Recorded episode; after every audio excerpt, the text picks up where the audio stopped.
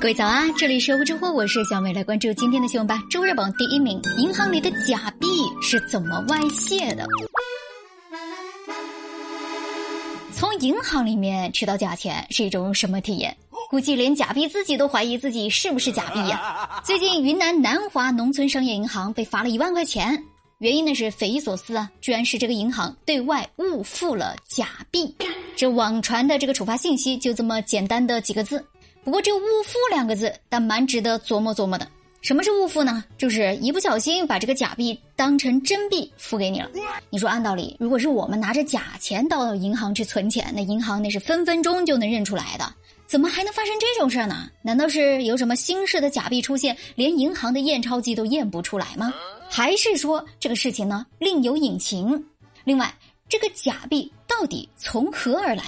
咱们都知道啊，这个商业银行它只不过是一个储蓄机构，它是不制造钱币的，所以假钱是不可能是由他们印出来的。而银行没收储户的假钱的时候，会要当面盖上印章，而且要及时上交到中国人民银行，不可能再回流到储蓄仓库里的。所以你说，别看这事儿好像不大，但确实有点像个惊天大案的开场剧情。而且这银行误付假币这事儿还不是第一次发生了。光去年十二月份，就先有四川广汉农商银行也因为未按规定收缴假币等九项违法行为，被罚款了四十九点八万。然后，中国银行股份有限公司辽源分行也因为对外误付假人民币给客户，被罚款了三万元。所以，你说这银行在收缴假币的时候，到底能不能好好处理他们呢？到底这个事儿是收银员个人的粗心大意，还是银行规章制度存在漏洞？作为分辨真伪的银行，维护货币政策那是他应该尽的职责。出现这样的事情，让人很不安，也容易造成纠纷。说实话，还真的不是罚款就能解决的。这个假币到底从何而来？有没有在当地的其他银行也存在？会不会背后潜藏着什么样造假的团伙？都应该调查清楚，可别让老百姓的钱袋子还上演无间道。跟我来这套。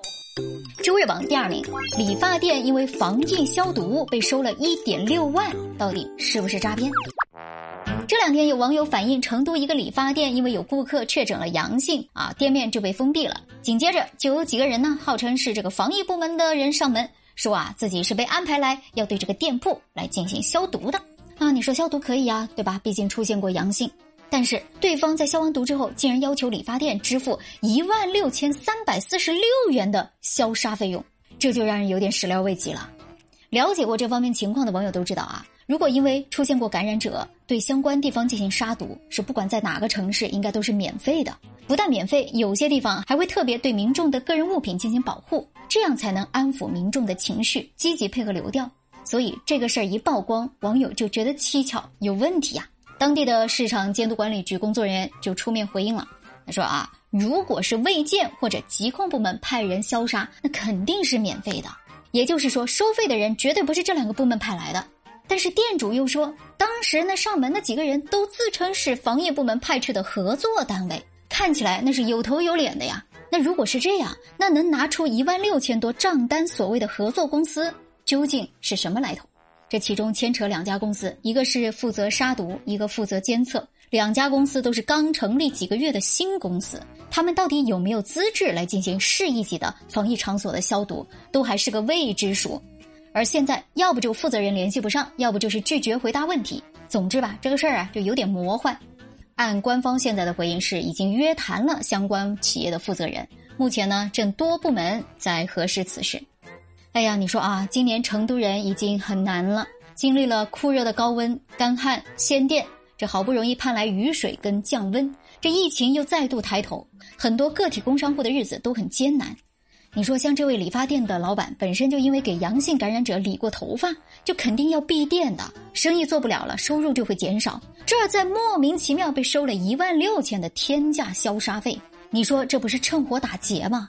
这个社会影响真的是极其恶劣的。所以咱们说啊，不管对方是什么身份、什么名义，都应该及时揪出来，严肃处罚，可别寒了重庆老百姓人的心呐。嗯，好了，这就是今天的热乎知乎，我是小美，欢迎各位的评论和关注，我们下期见啦。